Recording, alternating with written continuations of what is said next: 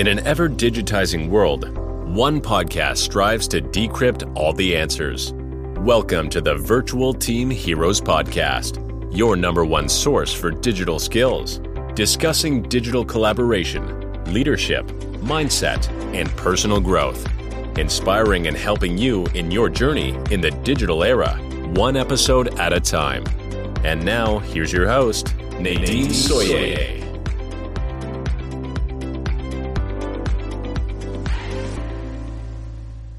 Herzlich willkommen zu einer weiteren Episode im Digital Team Heroes Podcast. Und heute spreche ich mit Katja Bärschmidt über ein ganz spannendes Thema. Wir wollen uns darüber unterhalten, was es braucht, dass äh, ein flexibles Office erfolgreich implementiert wird. Am besten, Katja, stellst du dich kurz vor, dass auch unsere Hörer wissen, wer du bist, was du machst und ja, warum du dich mit dem Thema beschäftigst. Prima. Hallo Nadine, hallo liebe Zuhörende. Ja, mein Name ist Katja Wehrschmidt. Ich bin selbstständige Beraterin und auch Projektmanagerin, habe meinen Sitz in Deutschland, arbeite hauptsächlich mit internationalen Unternehmen zusammen und habe in der Vergangenheit diverse Workplace-Projekte mit begleiten dürfen als Projektmanagerin, als Beraterin für verschiedene Unternehmen und bringe da meine Erfahrungen und, und Einblicke mit. Vielleicht ein bisschen zu meinem Hintergrund. Ich bin äh, geprüfte Wirtschaftsfachwirtin und in mehreren Projektmanagement-Methoden zertifiziert und habe auch dann über die Jahre noch Zusatzausbildung gemacht im organisatorischen Verhaltensmanagement und im Bereich Facilitation, also die, die Moderation von Workshops, um angeleitet dann auch Teams zu Ergebnissen zu bringen. Super. Was sind denn die Pain Points, wenn die Kunden zu dir kommen? Wie kommst du da rein zu Unternehmen zum Thema flexibles Office? Das ist ja ein breit gefächertes Thema. Vielleicht kannst du da mal kurz das umreißen oder beschreiben. Ja, gerne. Also wie, wie komme ich rein? Äh, typischerweise darüber, dass äh, beispielsweise sich über die äh, Corporate Real Estate und Facilities Management Abteilung die Führungskräfte an mich wenden, um gemeinsam mit mir äh, nochmal an der Strategie zu feilen, aber dann auch hauptsächlich in die klassische Projektmanagement-Arbeit zu gehen. Also so ein Projekt von der Initiierung ähm, bis dann zum Ende wirklich auch sauber aufzusetzen, durchzuführen, weil das ist wirklich so ein typischer äh, Pain Point.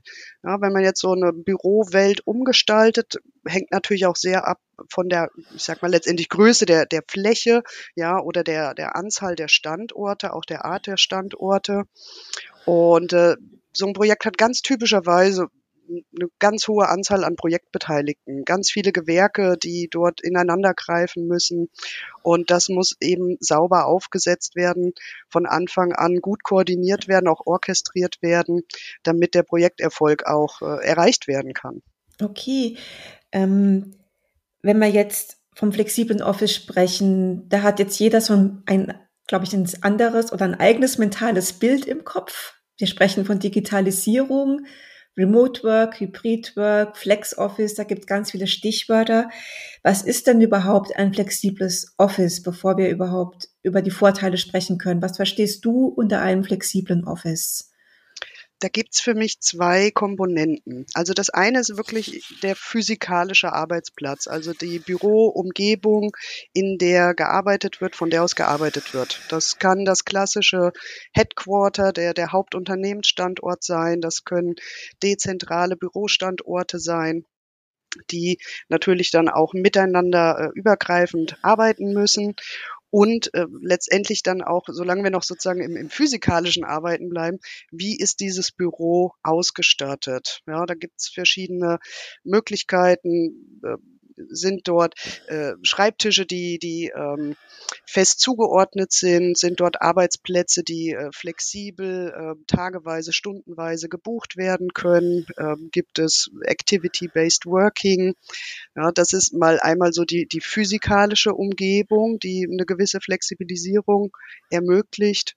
Und der zweite Part ist dann natürlich darüber hinausgehend, und ich glaube, das haben wir jetzt alle auch dann noch durch die Pandemie zusätzlich lernen müssen, die es vorher nicht schon äh, so hatten, das Ganze zu verbinden dann eben natürlich auch mit allem, was äh, in der virtuellen Welt passiert, ja, Videocalls, äh, virtuelle Kollaboration mhm. und, und wie, wie flexibel kann und soll das für das Unternehmen oder die jeweiligen Abteilungen ausgestaltet werden.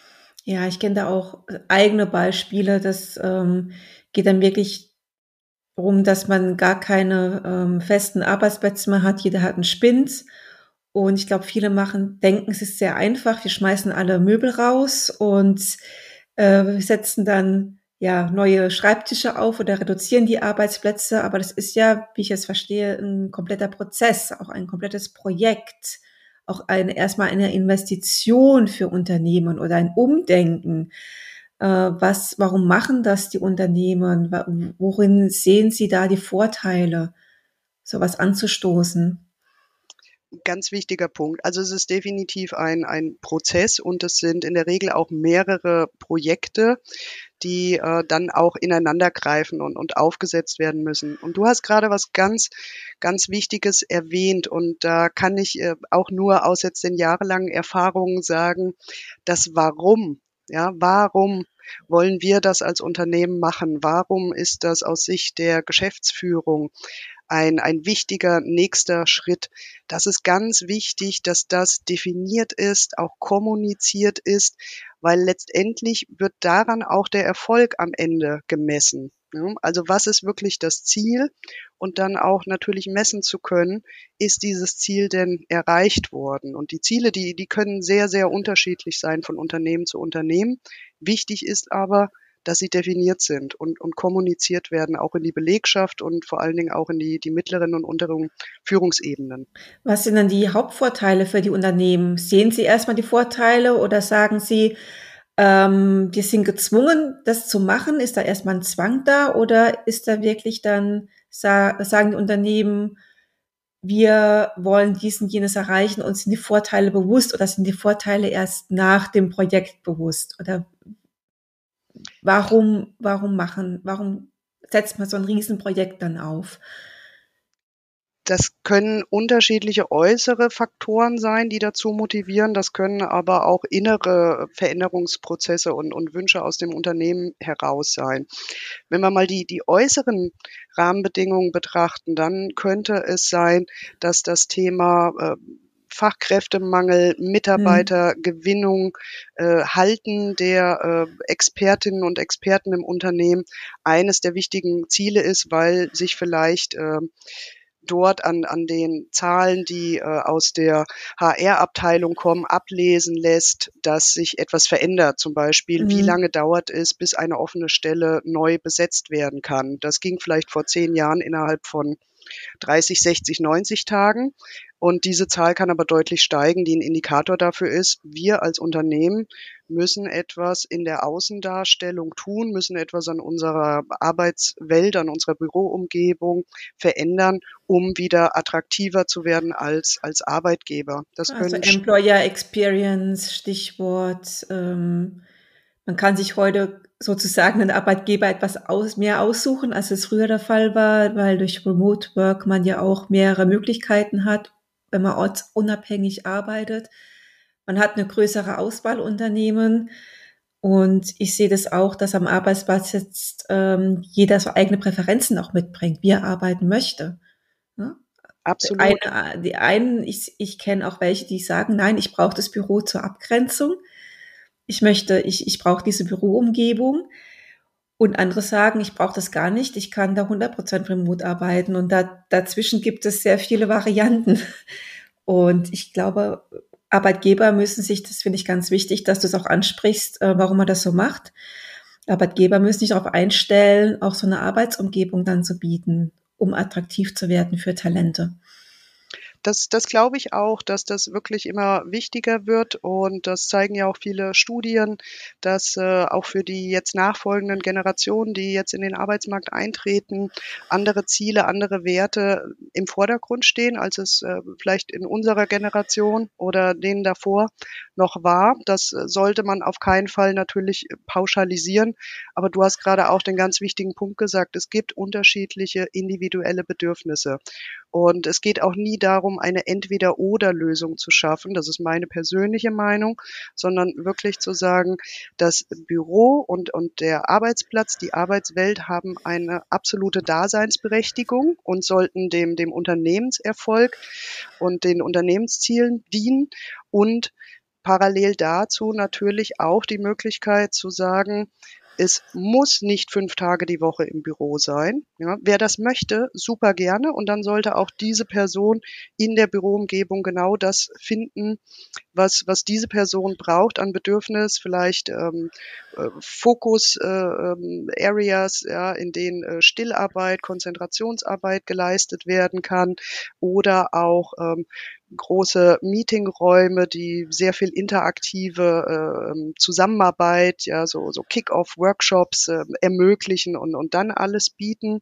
Und auch für die Personen, die andere Anforderungen haben, vielleicht auch andere Konstellationen im Privatleben, für die es dann viel vorteilhafter ist zu sagen, ich kann an verschiedenen Tagen von einem anderen Ort arbeiten, ob das zu Hause ist oder in einem Coworking Space ähm, und komme dann gezielt in das Büro, um dort diese Tätigkeiten zu erledigen, für die ich dann super gerne im Büro bin. Mhm. Also es ist immer eine Mischung.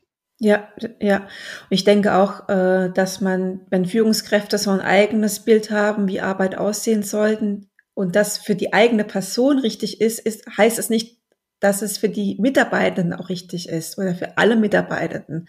Also wenn ich als Führungskraft sehe, ich brauche das Büro, um mich privat abzugrenzen, heißt es nicht, dass meine Mitarbeitenden auch ein Büro brauchen, um sich privat abzugrenzen. Also ich denke, da sollte man als Führungskraft loslassen können. Ich glaube, das ist ein ganz anderes Thema. Da könnten wir eine Podcast-Folge machen. Aber das sehe ich auch, dass sich das auch ändern muss ähm, an der Denkweise. Also es ist auch ein großer Mindset-Shift ähm, in meinen Augen. Ähm, wir haben jetzt von den Employer Experience, Employee Experience gesprochen. Gibt es da noch weitere Vorteile? Ich denke jetzt auch, das könnte auch eine große Kostenersparnis sein für Unternehmen, wenn man Fläche einspart, reduziert, Infrastruktur. Kannst du da noch was dazu sagen? Ja, definitiv. Also für mich ist immer auch ganz wichtig in, in meiner Arbeit mit dem Kunden es muss ein, ein Business Case für ein solches Projekt äh, geben. Ja, der, der Business Case muss nicht zwingend am Ende darauf hinauslaufen, dass Kosten sparen. Es gibt ja auch Unternehmen, die beispielsweise wachsen, ja, sehr schnell wachsen und deswegen sehr schnell, sehr flexibel neue zusätzliche Flächen hinzugewinnen müssen. Wenn wir jetzt die, die etablierten großen Unternehmen anschauen, dann ist es häufig so, dass natürlich mit äh, einer Umstellung auf äh, Activity-Based Working oder auf einer Umstellung auf flexibles Arbeiten die Zahlen doch deutlich herausgeben, dass äh, das Büro oder die, die Arbeitsplätze bereits auch vor der Pandemie niemals zu 100 Prozent besetzt waren. Das, das ist immer sehr wichtig. Also es ist nicht nur die Pandemie, die jetzt etwas geändert hat an diesem Verhalten, sondern äh, Zahlen zeigen, dass bereits auch vor der Pandemie ein Gebäude mit 60 bis 70 Prozent maximal ausgelastet war. Das heißt, dass da schon eigentlich 30 bis 40 Prozent zu viel Fläche in Anführungszeichen da war, für die natürlich Miete oder Leasing bezahlt werden muss, äh, die, die beheizt werden muss oder gekühlt, ja, mit Strom versorgt.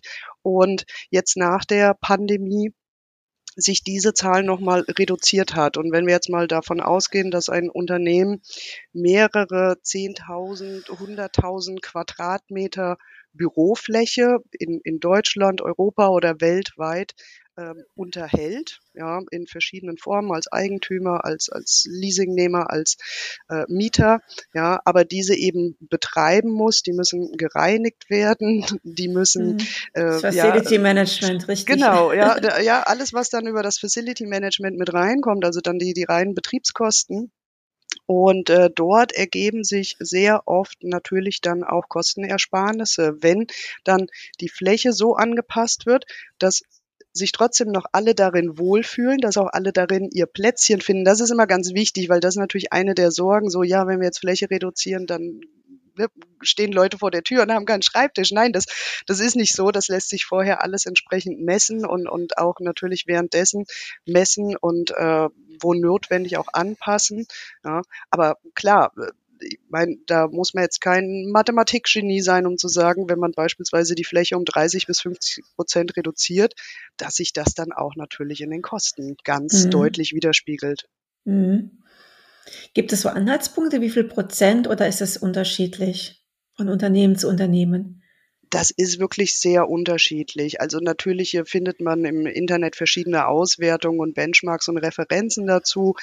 Ich sage da immer, äh, es ist ähm, unseriös, wenn ich im Erstgespräch mit einem Kunden, ohne dass ich dessen ähm, Setup äh, kenne, ja, schon bezahlen um mich werfe, was möglich Richtig, ist. Ja, ja das, ich, ich persönlich, ja, ja, Ich, ich persönlich halte das für unprofessionell, erst wenn ich wirklich weiß, was, was hat der Kunde und vor allen Dingen in, in welchen ähm, äh, Verhältnissen werden diese äh, Immobilien ähm, betrieben, ja, weil es ist, wenn man Eigentümer ist der Immobilie, sieht die Welt ganz anders aus, als wenn man in Richtig. Anführungszeichen einfach nur Mieter oder Leasingnehmer ist und ja. der Vertrag sowieso nächstes Jahr ausläuft dann hat man ganz andere Hebel zur Hand, als wenn man gerade 80.000 Quadratmeter äh, für die nächsten zehn Jahre gerade frisch unterschrieben hat. Ja, okay.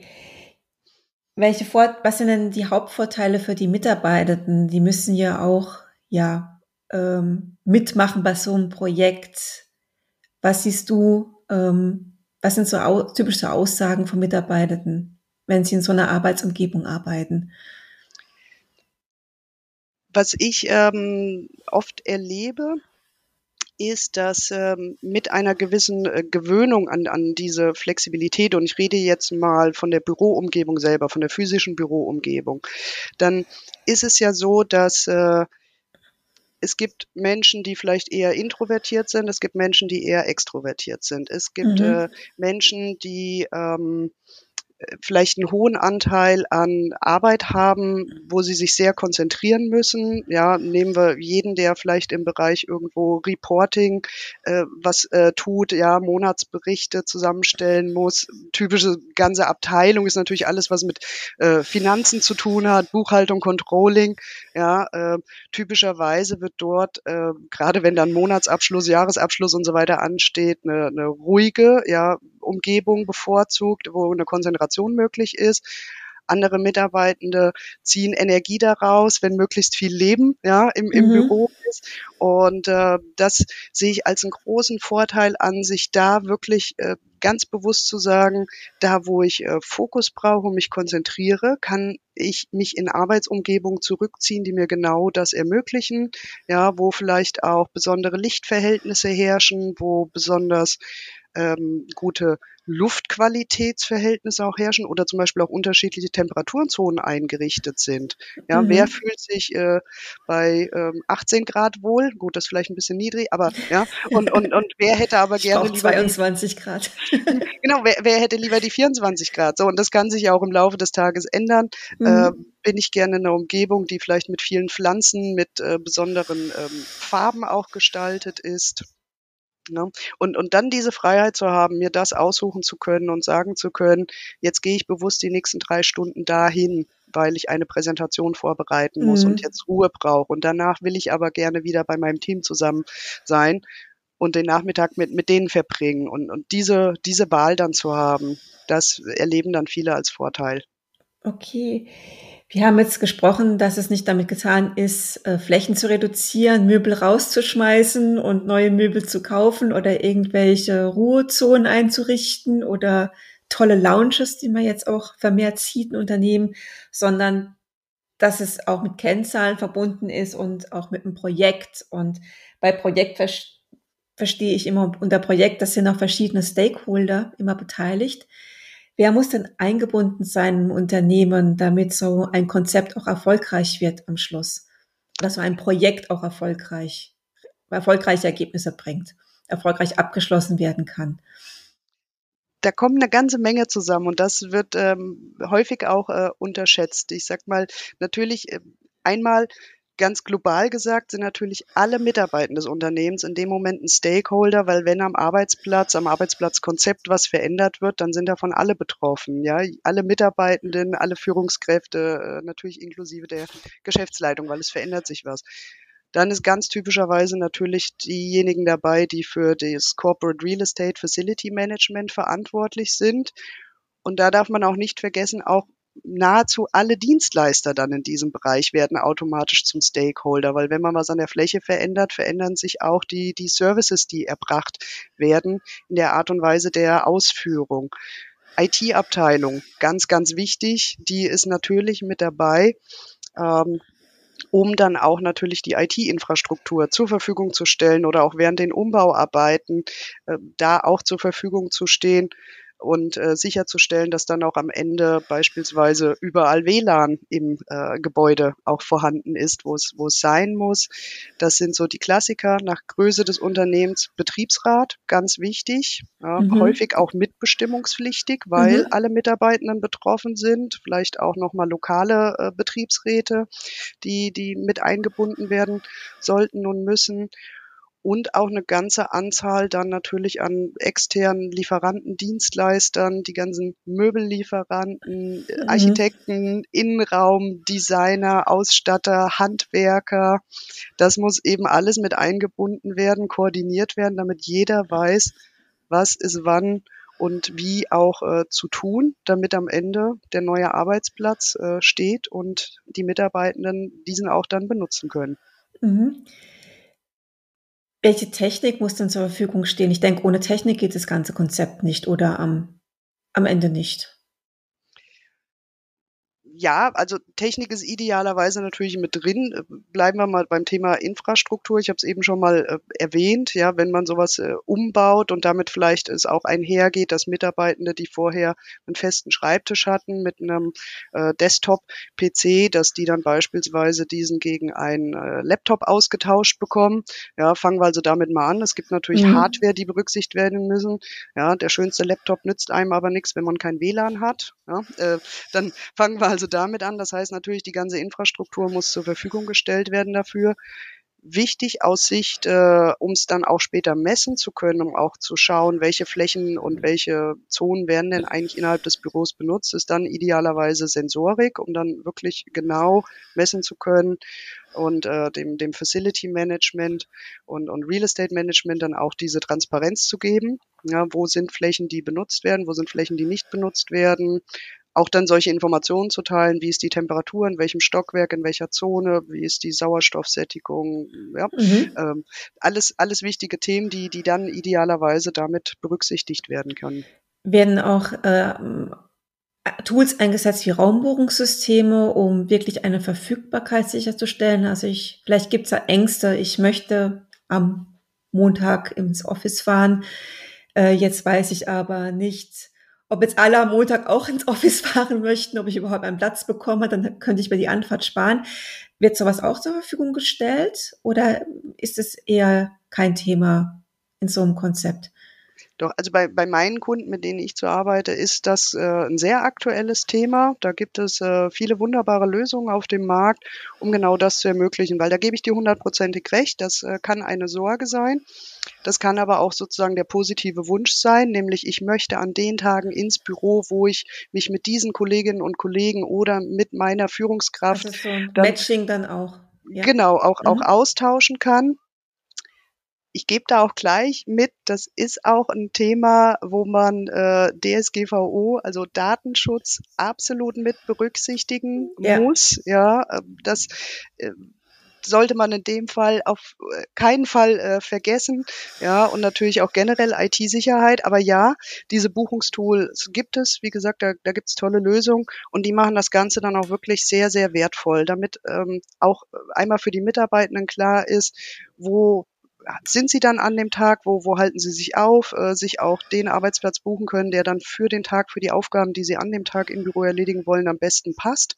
Ja, es gibt die Möglichkeit, das mit weiteren Informationen anzureichern. Und auch aus diesen Buchungstools lassen sich natürlich wieder ganz wichtige, tolle Kennzahlen und Auswertungen machen darüber, an welchen Tagen ist wer im Büro, ähm, kann zum Beispiel auch dann ganz wertvolle Informationen an die Kantine geben.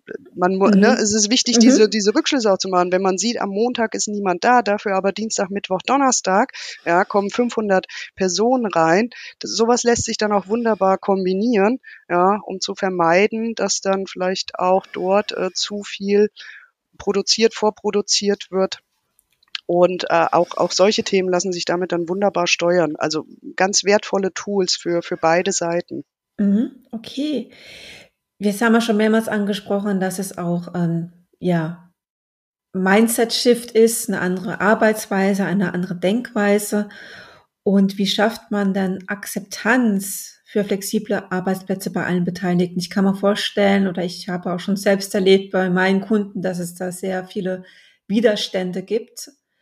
Ähm, was muss dann passieren, dass das wirklich angenommen wird als Konzept? Oder kannst du doch mal ein Beispiel nennen ähm, von, ja, wo es nicht pass wo, wo es vielleicht nicht funktioniert hat oder was so die Bedenken sind? Ja, die, die Bedenken sind vorhanden und es ist auch vollkommen okay, dass diese Bedenken vorhanden sind. Jetzt ist die Frage dann tatsächlich, wie möchte das Unternehmen damit umgehen? Und da gibt es im Grunde genommen zwei Möglichkeiten. Die eine halte ich für gut, die andere halte ich für weniger gut. Das eine ist sozusagen einfach von oben herab zu bestimmen, umzusetzen, ohne sauber zu kommunizieren, Unterstützung und Hilfe durch professionelles Change und Kommunikationsmanagement anzubieten und es in Anführungszeichen durchzudrücken. Ja, das ist jetzt natürlich meine persönliche Meinung, die auch entsprechend eingefärbt ist. Ich habe aber erlebt, dass dann diese Widerstände auch dafür sorgen können, dass wirklich der Projekterfolg gefährdet ist oder es zu sehr sehr abweichenden ähm, Zeitachsen dann kommt, die letztendlich aus Sicht des Unternehmens unglaublich viel Geld, Nerven und äh, Ressourcen kosten, die so vorher nicht eingeplant waren. Das gilt es zu vermeiden. Deswegen ist mein Ratschlag ganz klar, von Anfang an das Warum kommunizieren und auch Meinungen, Wünsche von allen Mitarbeitenden entgegennehmen, ganz bewusst, weil das ganz wertvolle Informationen sind, wie sich denn die Mitarbeitenden das wünschen, welche Vorstellungen sie haben. Und es geht hier nicht in das Extrem zu sagen, wir erfüllen als Unternehmensleitung jeden individuellen Wunsch. Mhm. Das wird nicht möglich sein. Kompromisse werden gemacht werden müssen.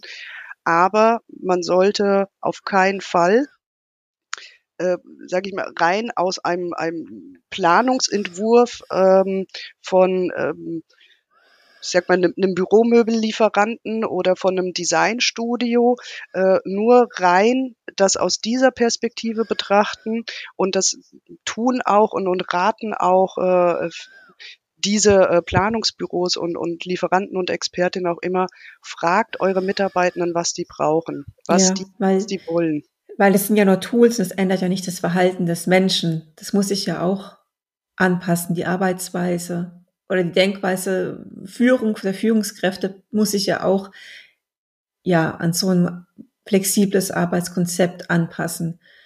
Ich denke da zum Beispiel jetzt an ähm, eine digitale Arbeitsorganisation. Was machen wir synchron? Was können wir asynchron erledigen? Wie weit sind wir hybrid? Wie weit sind wir remote? Also digitale Arbeitsorganisation und auch ähm, Führungskräfte müssen auch, glaube ich, lernen, loszulassen und weg vom Mikromanagement zu kommen. Diese Führungskräfte äh, gibt es, äh, ja, dadurch verändert sich natürlich einiges und es ist wirklich ganz wichtig, eine, eine neu gestaltete Büroumgebung, eine neu gestaltete Möglichkeit auch äh, hybrid, also virtuell auch miteinander zusammenzuarbeiten das, das ist der Punkt. Nur weil es da ist, heißt das nicht, dass jeder und, und jede sofort weiß, wie ähm, man diese Tools ja für sich selber sinnvoll äh, einsetzt. Das braucht mhm. einfach eine gewisse Zeit.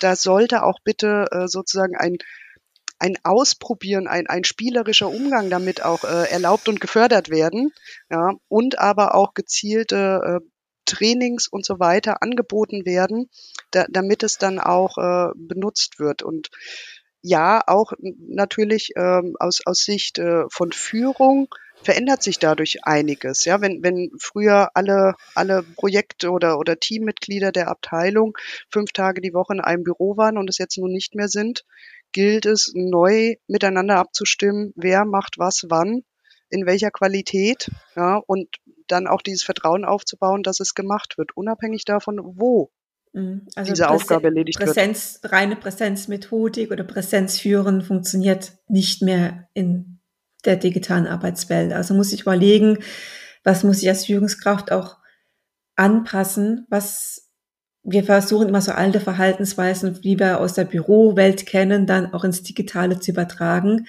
Das wird nicht funktionieren und viele ähm, verharren noch in einem Mikromanagement oder ja in Kontrolle oder im, im können da wenig loslassen. Ich sehe das auch immer wieder.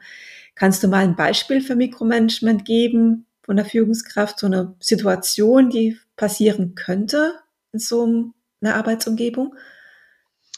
Ja, es könnte jetzt ein, ein Beispiel sein, dass ähm, jetzt ich sage, die nächsten zwei Stunden möchte ich eine Präsentation vorbereiten, für die Abgabetermin morgen früh neun Uhr ist und mhm habe mir für heute Zeit geblockt und sie sitze normalerweise auf der dritten Etage mit meiner Abteilung und gehe dafür dann aber auf die vierte Etage, weil da eine Focus Area ist. Und ich weiß, da kann ich die nächsten zwei Stunden wirklich ungestört arbeiten. Es läuft niemand vorbei, es klopft niemand auf die Schulter und sagt, hey Katja, hast du mal eine Minute für mich? ja? Ähm, ja. Und, und ziehe mich dafür zurück und äh, sage ich, ne, käme dann nach zwei Stunden wieder und meine Führungskraft würde dann sagen, Mensch Katja, wo warst du denn die letzten zwei Stunden? Ich habe dich nicht gesehen. Ja, und wenn ich dann antworte, ja, ich bin in die Fokuszone gegangen, weil ich die Präsentation für morgen fertig machen wollte und die Führungskraft würde dann sagen so, ja, aber da kann ich dich nicht sehen. Ich möchte, dass du da sitzt, wo ich dich sehen kann. Dann wird so ein System ad absurdum geführt. Mhm. Ja, und, und das wäre ähm, aus meiner Sicht dann aus, aus Sicht der Führungskraft äh, eine eine Reaktion, die mir als Mitarbeitende zeigen würde, es ist gar nicht gewollt und gewünscht, dass mhm. ich diese tolle Arbeitsumgebung hier äh, benutze, so wie ich sie brauche, sondern ich bin doch wiederum an einen Ort gebunden, wo ich im, im, ja, im Blick von meiner Führungskraft äh, bin. Ja, und äh, umgekehrt heißt es aber ja natürlich auch für, für die Mitarbeitenden, auch die Führungskraft würde vielleicht genau diese ähm, Möglichkeit nutzen und ist auch nicht immer greifbar. Ja, und dann gilt es eben im, im Team gemeinsam diese, diese Vereinbarungen zu treffen und auch dieses Vertrauen aufzubauen. Mhm. Nur weil jetzt jemand gerade nicht sichtbar ist, heißt das nicht, dass die Person ja, äh, nicht, nicht, arbeitet. arbeitet ja. Genau. Also hin zum ergebnisorientierten Führen und weg vom Ich sehe dich führen oder mhm. auch arbeiten. Also das braucht schon klare Regeln. Ich denke auch, je mehr Flexibilität man hat, ähm, desto mehr Regeln muss man auch aufstellen. Also ich sag, man denkt immer, flexibles Arbeiten ist komplett selbstorganisiert und ohne Regeln. Das glaube ich nämlich nicht. Ich glaube, wir brauchen ganz klare Vereinbarungen auch und auch eine psychologische Sicherheit, solche Vereinbarungen zu treffen oder solche Bedürfnisse auch auszusprechen. Aber das wäre auch eine eigene Podcast-Folge. Psychologische Sicherheit am Arbeitsplatz. Das ist auch ein interessantes Thema. Okay, jetzt haben wir ganz viel gehört. Ich glaube, wir könnten stundenlang noch über das Thema sprechen. Aber zum Schluss, um nochmal zusammenzufassen und den Zuhörenden auch, ja, nochmal Tipps auf dem Weg mitzugeben, vielleicht Unternehmen jetzt auch drüber nachdenken, solche Systeme einzurichten oder vielleicht bestehende Systeme zu verbessern. Was sind denn deine drei wichtigsten Takeaways zu dem Thema flexibles Office? Ganz wichtig ist wirklich an erster Stelle das Warum. Also wirklich eine saubere Definition, Warum tun wir das? Warum bieten wir das an? Was wollen wir damit erreichen? Und wie messen wir das? Und diese Botschaft auch immer wieder ähm, auch kritisch zu hinterfragen ja, und auf neue Gegebenheiten auch gegebenenfalls aufzusetzen. Weil das ist letztendlich die, die Kernaussage, an, an der sich dann alle orientieren sollten, sowohl Geschäftsleitung, Führungskräfte als auch die Mitarbeitenden. Und das ist ganz wichtig, dass, dass das steht. Ja, das, warum machen wir das? Und für das, wie soll das Büro aussehen, wie wollen wir in Zukunft zusammenarbeiten, wie brauchen wir ähm, vielleicht neue Möglichkeiten, die uns durch die IT-Abteilung zur Verfügung gestellt werden, um flexibler, um mobiler zu arbeiten, da wirklich die Mitarbeitenden mit einbeziehen, ja, Wünsche berücksichtigen, nicht von Annahmen ausgehen. Ja, Bauchgefühl ist in diesen Fragen wirklich ein, ein sehr schlechter ähm, ein sehr schlechter Ratgeber. Ja, wirklich da auch den, den Mitarbeitenden vertrauen, dass die ja am besten einschätzen können, was sie brauchen und, und wo sie es brauchen und warum sie es brauchen. Und wie gesagt, es geht hier nicht um Wünsch dir was. Natürlich kann, muss und soll da auch die Geschäftsleitung die Leitplanken vorgeben. Es kann nicht jeder Wunsch erfüllt werden, aber auf jeden Fall sollte das, ja, sollten die Mitarbeitenden befragt werden und vielleicht so als, als letzter Punkt, äh, das Ende von so einem Projekt, ja, Umgestaltung von einem Arbeitsplatz, äh, Umgestaltung oder Übergang auf, auf hybrides Arbeiten, ist nicht der Tag, an dem die neue Bürofläche eröffnet wird oder die, jeder Mitarbeitende jetzt plötzlich ein neues Notebook hat, sondern es geht darüber hinaus, dann wirklich weiter zu sagen, regelmäßig messen, Feedback einholen, was verbessern, ähm, ja, auswerten. Das ist ganz, ganz wichtig, weil da sage ich immer, das schönste Büro oder das schnellste Notebook, ja, nützt nichts, wenn es nicht angenommen oder dann nicht benutzt wird. Und, und deswegen ist es wichtig, da immer diesen iterativen Gedanken auch zu haben, testen, messen, anpassen, so dass es dann kontinuierlich wirklich äh, passt. Super, vielen, vielen Dank. Also komplexes Thema, umfangreiches Thema, vielleicht umfangreicher als viele denken, muss sehr viel beachten. Vielen, vielen Dank, Katja, für deine Einblicke und ich wünsche dir viele erfolgreiche Projekte in Zukunft zum Thema flexibles Office und vielen Dank, dass ich dich heute interviewen durfte zu dem Thema. Danke, tschüss. Vielen Dank, Nadine. Tschüss. Thank you for listening to the Virtual Team Heroes podcast. Please subscribe wherever you heard this podcast so you never miss an episode. For more information or to connect with Nadine, check out virtualteamheroes.de. We hope to continue to assist your digital journey, and we'll see you on the next episode.